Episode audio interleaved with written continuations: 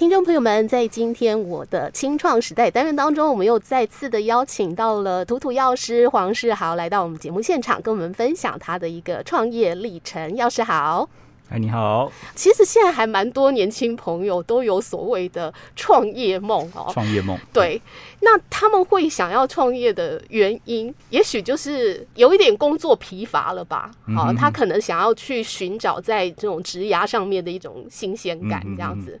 当然，也有很多人是因为可能他对于自己啊现在所处的环境他是不满意的，包括。他觉得上司对他不好，然后跟同事处不来，好，自己来，对，觉得自己当老板好像呃就可以赚比较多之类的，对，就是他们会对创业这件事情有很多的想象，但是。今天不管你是开一家公司也好，你经营一家店也好，我觉得都不是容易的事情啦。所以要请药师来跟我们谈一谈哦，就是创业初期的时候，你有碰到哪一些，就是我们上一次讲的很实际的问题，包括资金筹措啦，包括你选择地点啦，然后到整家店的整个营运成本管控等等。我我必须讲创业。呃，他其实要看自己的定位在哪里。嗯，如果你的定位是赚钱，那就很明确，你要赚大钱，甚至你想要开连锁。嗯，好，这个就是你的目的很明确。嗯，那这资金就不一样。但是有的人创业，他只是就像你讲的，他只是想圆了自己一个梦。嗯，对，他只要做一个自己的小小生意，自己生活过得去，那赚到可以温饱的，其实也是。那如果真的。经营了几年，不小心窜红，那再去烦恼下一个计划嘛，对不对？是是。那我这边要讲的是说，开药局到底是不是算创业？嗯，我觉得并不等于，因为我觉得开药局它其实是有一个成功的一个商业模式，有一个 SOP，可能前辈们其实都已经写好，只要你套路这个模式，你可以一家接着一家，然后你员工可以一直请，一直扩大，嗯，那你慢慢的药局就会赚钱。所以人家说开药局要花很多钱，原因是因为。他可以赚很多钱，嗯，这是这是我觉得这是对的，嗯，但是这个是有一定的 SOP。但是如果你要说创业，因为创业毕竟这样是带一点个人特质在里面，是。对，所以我觉得这两个是不一样。那我自己是比较偏向创业，嗯哼，我不想要去开那个所谓的标准答案的药局，嗯哼，对，那那个那个他可能他花的钱，他的成本是比较大的，对。那我今天选择是开一个属于适合我自己定位的一个。小药小药局，那可以把它称为是工作室好了。嗯哼哼，对，服务适合我的客人。是，我觉得这是我的创业。嗯哼，对。OK，好，所以你一开始的这个呃第一笔资金来源，就是比如说你之前工作所累积的嘛？对对对对对，因为呃，我必须说呃，像前面主持人提到，有的人创业可能是因为他呃前面工作不顺，或者找不到工作，没办法，只好自己来。对，他是没有钱的状况，他可能想办法去借款，嗯嗯，或是去申请政府的补助、青年创业这这类东西。我觉得这资源这是非常友善的，嗯。那我是比较不一样，是我前面的事业很成功，我很不错的收入，嗯，对。但是我有一个计划是，我要把这些钱存下来，有一天，嗯，我可以拿来使用。OK，对。所以你说开药局要多少钱？有的前辈就是说标准答案，三百万。OK，三百万 是有人曾经有告诉你标准答案。对，开药局一个 SOP 一个标准模式就是你要先拿三百万出来。嗯，三百万在哪里呢？就是有一百万可能是房租一年了。嗯哼哼。对，然后装潢也要一百万。嗯，跑不掉。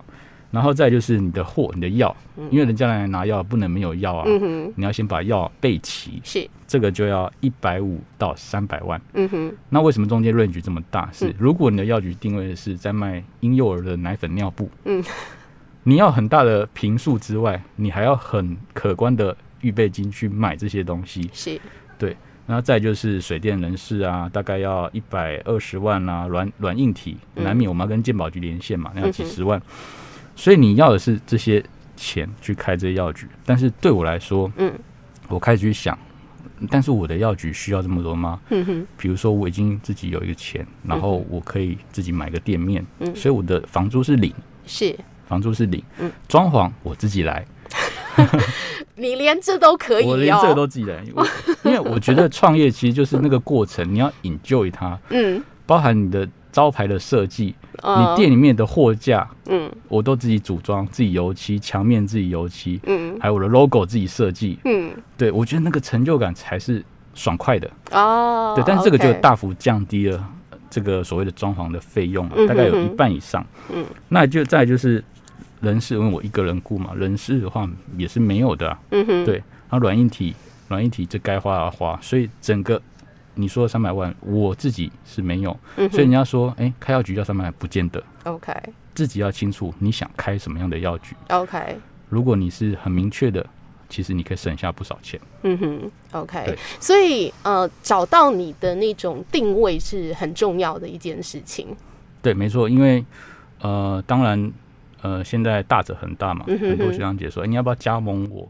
对呀、啊，我就想说，好像呃。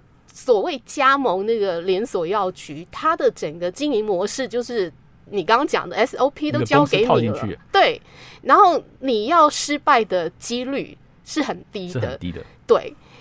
那为什么不走一条比较容易的路呢？应该是说，嗯，假设我的人生过程，我还是讲到人生规划，嗯，我的人生过程没有什么样的。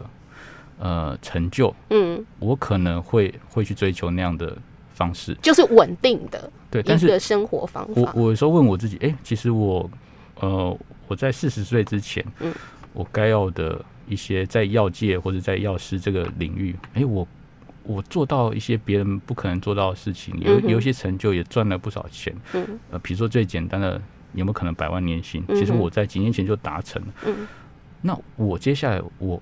可以做些什么不一样的事情？我不见得要再去所谓的赚大钱，或是怎么样。我是不是可以开始规划我的梦想？嗯，朝着，但是可能会辛苦一点。嗯，但这过程中都是非常值得的。嗯哼，对。那有一句话是说：“哎，开药局没有那么简单啊！你把它想太简单。但是把它正面思考，把它想成是，那我把它想的简单一点。嗯哼，是让自己做的舒服一点。是，对，这样就好了。所以呃，你从开始着手筹备，然后到真正有那样子的一个样貌，你大概花了多久的时间？大概有将近一年的时间。将近一年的时间，对，这也是你原本就设定好的嘛？就是哎，一年的时间，我大概就可以让呃我开的药局开始营运这样子。对，这个没有没有跟我呃预估的落差太多。我觉得大概你要花一年时间，嗯、因为你要去确定好。第一个，你的地地点在哪里？嗯哼哼。再就是说，你是不是真的一个人可以顾得来？因为其实一个人要做药局，其实是很忙碌的。对。你你所谓的这个采购也是你。对，就是所有的东西你都要包办。财务也是你。嗯哼。然后那个呃呃呃电脑，嗯哼，也是你。是。然后反正销售也是你。嗯。啊，搬货都是你，全部都是你。就比如说。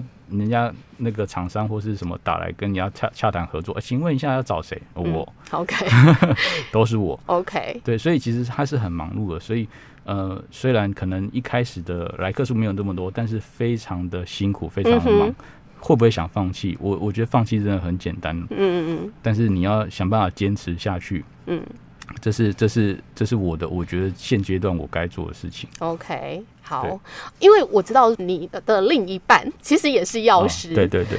那为什么不两个人一起呢？呃，其实每个人的志向不一样。嗯，对，像像他对于这种创业，他比较没有这个想法。嗯，他大概就是比较适合这个呃，有一套标准的 SOP 的做法。嗯，他可以很。很规律的把它做的很完美，嗯，然后时间到每个月五号，叮，薪水进来，然后就开始 booking 下一个下午茶的时间，是是是，然后期待我们下一次的旅游去哪。他其实觉得这样很规律就好，嗯，但但我个人个性不一样，嗯，我想要在这个生活中加一点 危机感，是。有点刺激感，OK，所以所以我觉得两个人。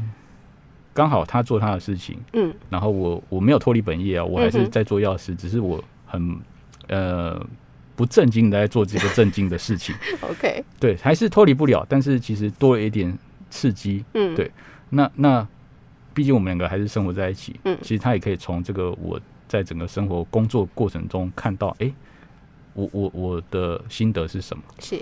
那有没有可能有一天他加入我？嗯、对，就是受到你的影响。我真的希望真的有这么一天，因为一个人真的很辛苦。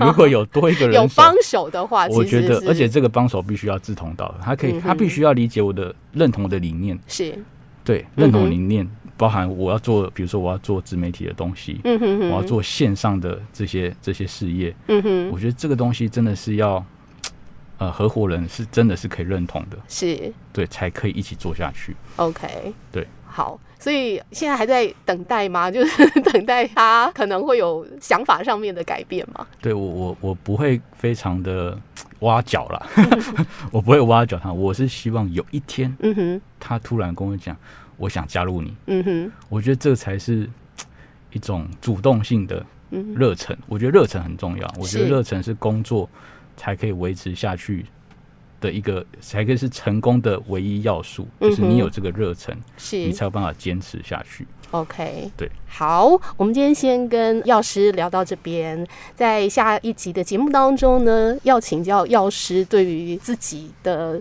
这份事业未来的一个蓝图规划。